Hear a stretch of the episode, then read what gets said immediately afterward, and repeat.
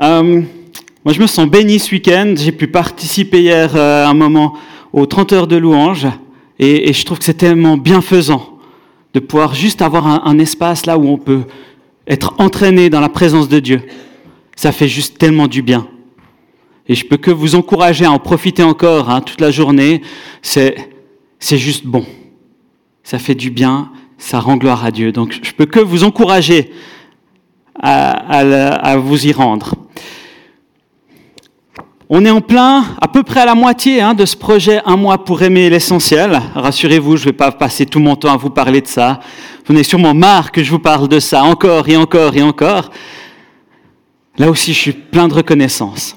Plein de reconnaissance parce que quand on a préparé ça, eh ben, on savait la qualité de ce livre, on savait le potentiel, mais on n'avait aucune idée de ce qu'on allait vivre avec ça. On n'avait aucune idée de si quelqu'un allait le lire.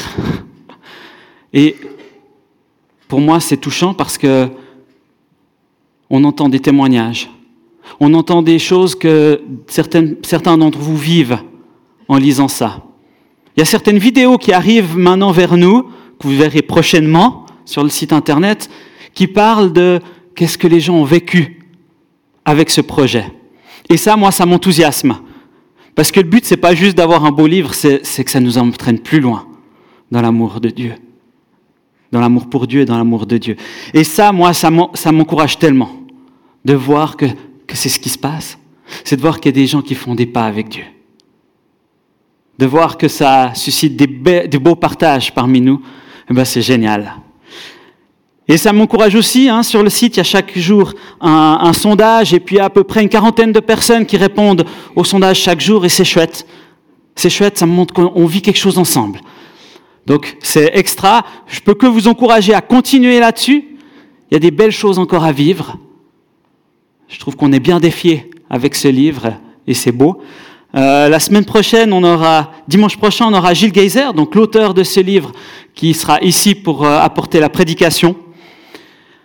Euh, et c'est chouette. Et puis, je crois qu'il nous manque encore deux, peut-être trois vidéos de témoignages. Si quelqu'un a encore envie, dépêchez-vous. Dépêchez-vous, parce que bientôt ce sera pris. Non, ça c'est la blague. Si vous avez encore à cœur de donner un témoignage, euh, n'hésitez pas à nous transmettre quelque chose, c'est vraiment encourageant. Et moi j'aime écouter ces témoignages parce que je trouve qu'il y, a tellement de richesse parmi nous. Tellement de richesse. Donc vraiment, n'hésitez pas, c'est une belle occasion. Et puis, il y a les témoignages qu'on trouve sur le site internet, mais dimanche prochain, on aura aussi l'occasion de donner des témoignages ici même. Hein pendant la célébration. Alors, préparez-vous aussi pour ça. C'est aussi une belle occasion pour que on puisse vivre les choses ensemble. Et c'est tellement fort que ce soit pas juste depuis devant comme ça qu'on partage quelque chose, mais que chacun puisse participer à l'édification de tous, en fait, en partageant ce qu'on vit.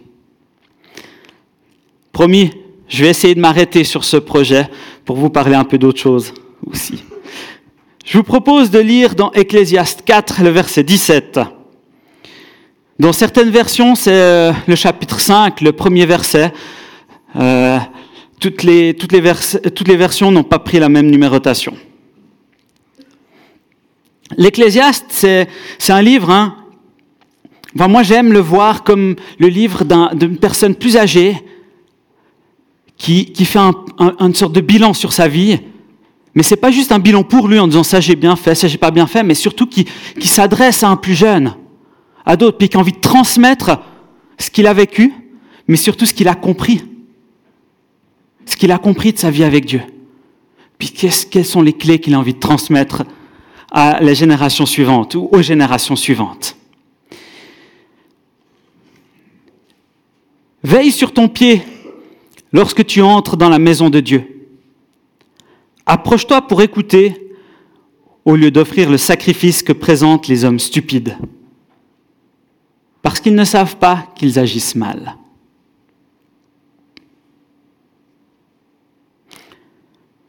Et je veux le lire dans une autre version, une version Summer, encore. Veille bien sur tes pas lorsque tu te rends au sanctuaire de Dieu. Il est préférable de s'y rendre pour écouter plutôt que pour offrir un sacrifice à la manière des insensés qui n'ont même pas conscience de faire le mal.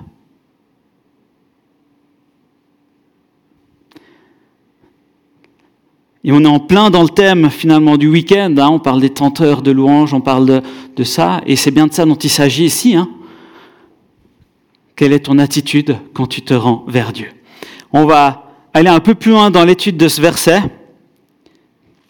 Mes profs, euh, euh, quand j'étais à Ibeto en, études en théologie, euh, seraient très fiers de ce message parce qu'il obéit à tout ce qu'on m'a appris. Un verset, trois points qui sortent de ce verset, vous allez voir, ils seraient très fiers.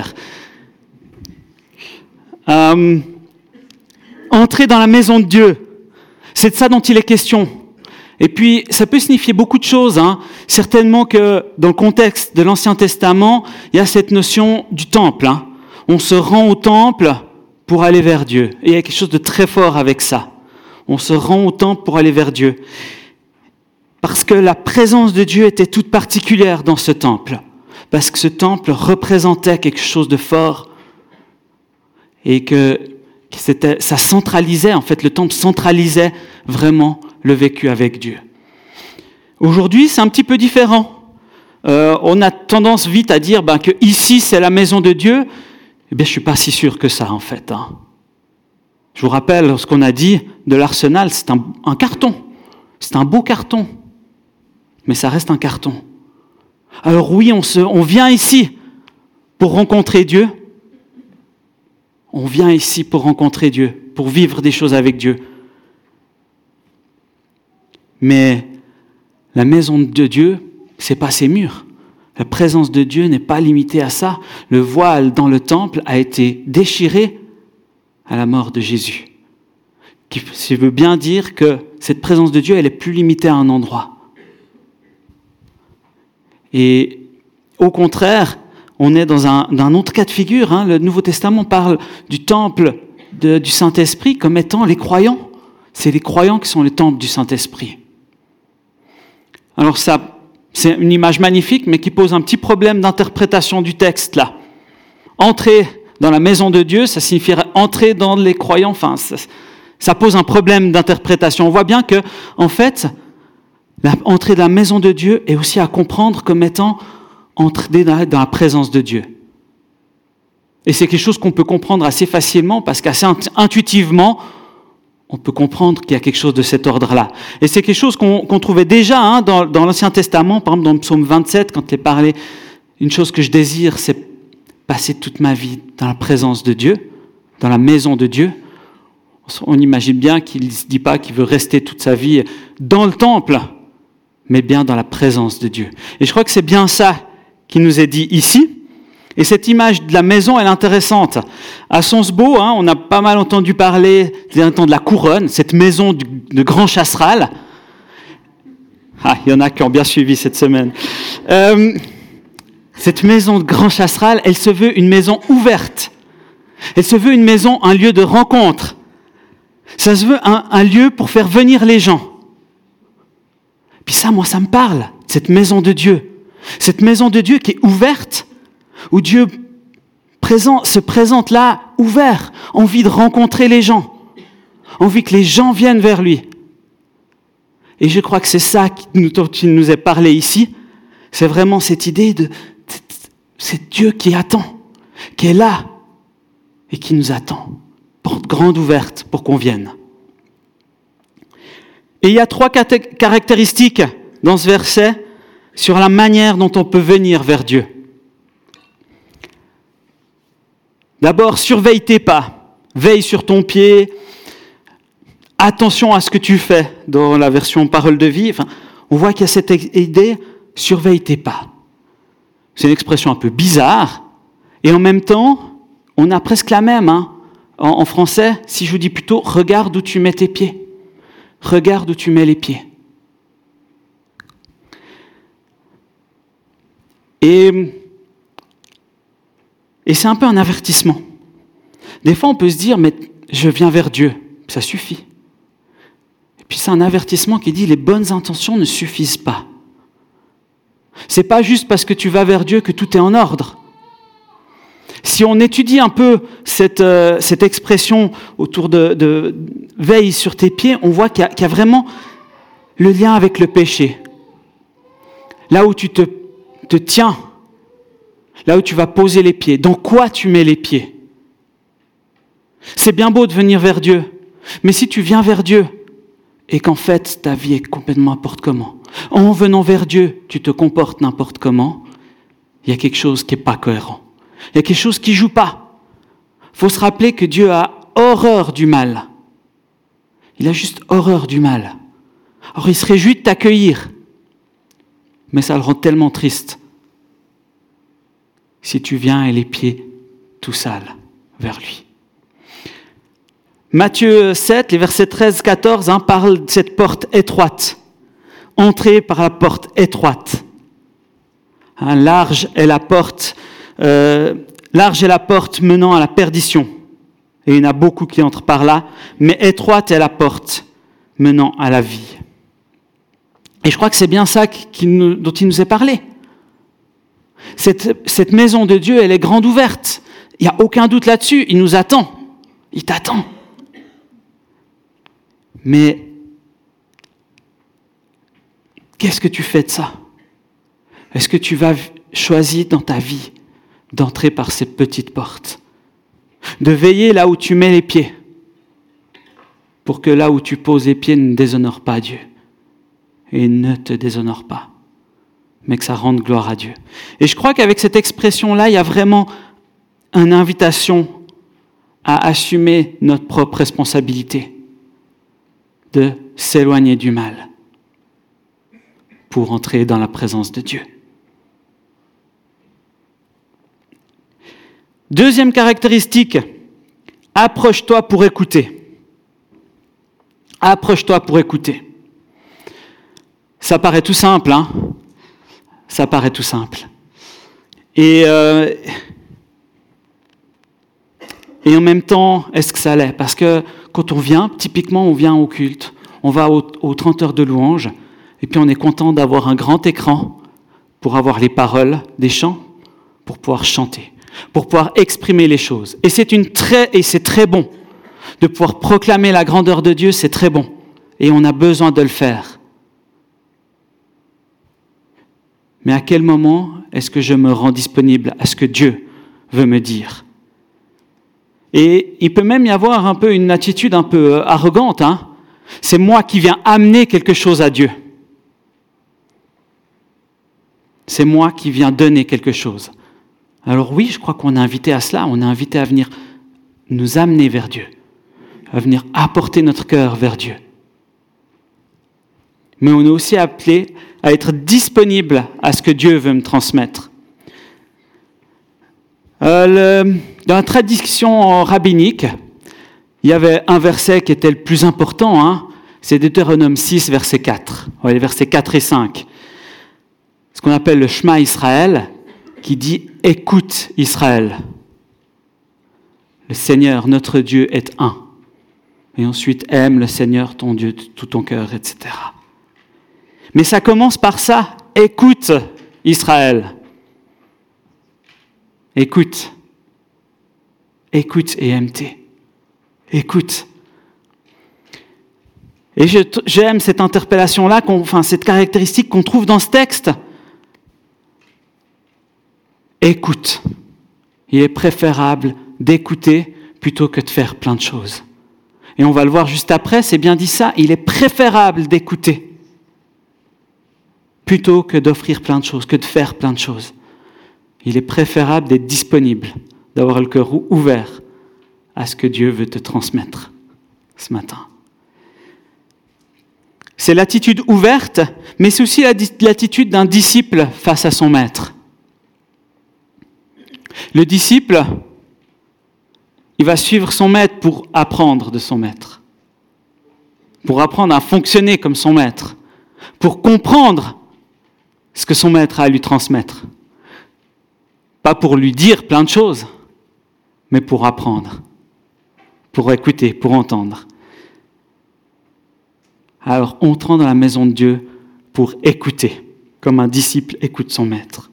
Troisième caractéristique, n'offre pas le sacrifice des insensés, des hommes stupides, des sots. C'est pas moi qui le dis, c'est certaines versions de la Bible hein, qui le disent comme ça. Euh, le sacrifice des insensés. C'est une expression particulière.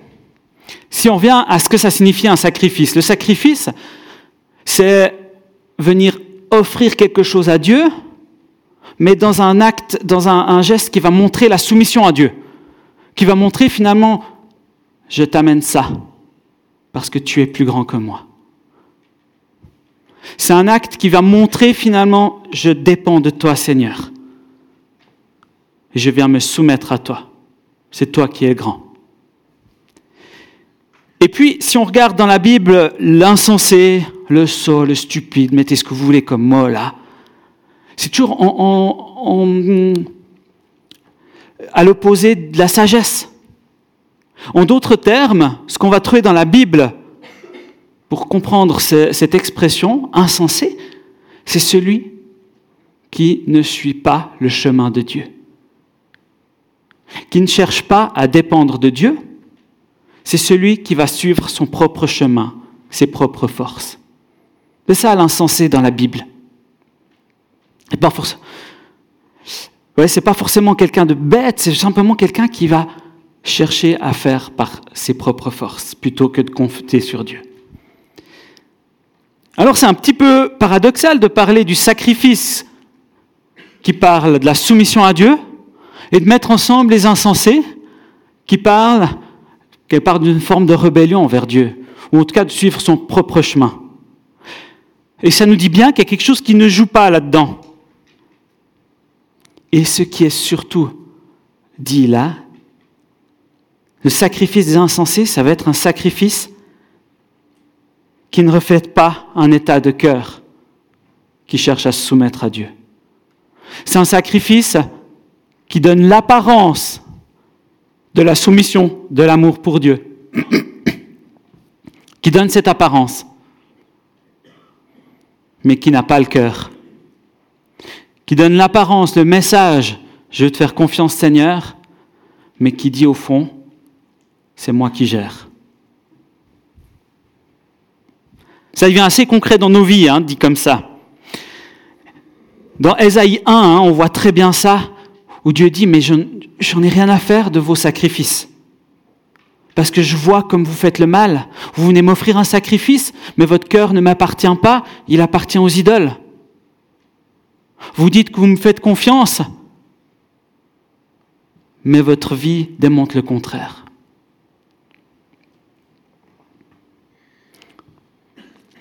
Dieu n'est pas impressionné que tu sois là ce matin ici. Ça ne l'impressionne pas. Parce que c'est facile. Ouais, ça dépend, hein. Mais c'est facile. Ce que Dieu veut, c'est ton cœur. Il veut rien d'autre que ça. S'il y a un sacrifice qui lui fait plaisir, c'est pas que tu te lèves le dimanche matin pour venir au culte. Le sacrifice qui lui plaît, c'est quand tu lui apportes ton cœur. Rien d'autre. Juste ça. Et c'est ce qui coûte le plus. Mais si tu viens là et que ton cœur ne lui appartient pas, eh bien, tu transmets à Dieu quelque chose de contradictoire. Tu transmets en même temps, c'est toi qui compte, et en même temps, pas tant que ça, en fait. Et je crois que ce texte nous invite à ça, à, être cohérent, nous invite à l'authenticité nous invite à dire, si je viens vers Dieu, si j'entre dans la maison de Dieu, c'est que je lui offre mon cœur, c'est que je lui offre ma vie, c'est que je me soumets à lui, c'est que je choisis de vivre ma vie dans la dépendance à mon Dieu. Et ça pose la question de, ton cœur, de ton attitude. Donc trois points, hein, je vous ai dit dans ce verset. Quand tu viens vers Dieu, quand tu entres dans la maison de Dieu, veille sur tes pieds. Autrement dit, éloigne-toi du mal. Écoute.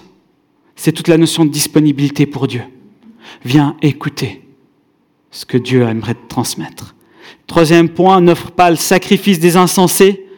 En d'autres termes, sois authentique. Donne ton cœur, donne ton être à Dieu. L'autre, jour, hein, euh, dans, le, dans le livre, ah, je dis que je n'en parlais plus, raté. L'autre jour, On était invité quand c'était la, la, méditation autour de, c'était de tout ton cœur. Et je trouvais très fort dire, mais j'ai toujours compris que de ton cœur, c'était plus que ce que je suis, que ce que je peux imaginer. Non, de tout ton cœur, c'est toi, mais tout entier. De tout ton cœur, c'est moi, mais entièrement. Et c'est ça, n'offre pas le sacrifice des insensés. C'est offre-toi pleinement à Dieu. Trois points pour venir vers Dieu de manière, euh, de manière sainte, pour rendre gloire à Dieu réellement. Éloigne-toi du mal, écoute-le et offre-toi à lui complètement, authentiquement, pas juste en apparence. Cette maison, elle est ouverte, ça symbolise bien hein, Dieu qui veut une relation avec toi. Dieu, il veut une relation avec nous. Il veut qu'on vienne dans cette maison, il veut qu'on le rencontre dans cette maison. Comment est-ce que je réponds à cela? Est-ce que je réponds de manière assez euh, en apparence? Est-ce que je réponds en amenant plein de choses mais en n'étant pas disponible à ce que Dieu veut me dire? Est-ce que je réponds en ne choisissant pas de me séparer de manière radicale du péché? Ou alors est-ce que je cherche à répondre en respectant ces trois caractéristiques? S'éloigner du mal, être disponible pour écouter et de manière authentique, entière. Je vous invite à prier.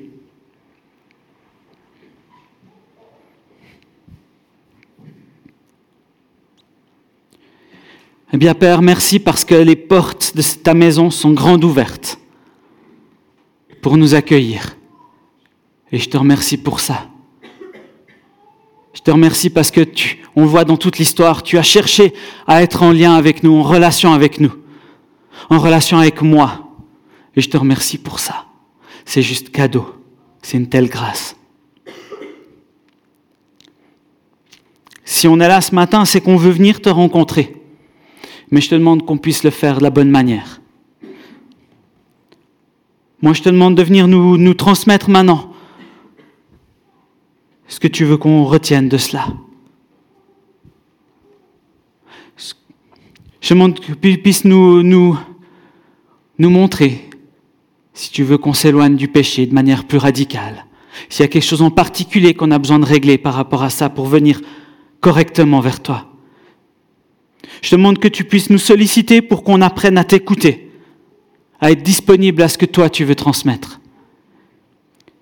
je te demande de nous bousculer pour qu'on soit, qu'on t'appartienne pleinement, entièrement, pour qu'on soit pleinement authentique et pas avec une apparence de sainteté, mais pleinement attaché à toi. Moi, je te demande qu'on vienne vers toi te rendre gloire de la bonne manière, selon ce que toi tu désires.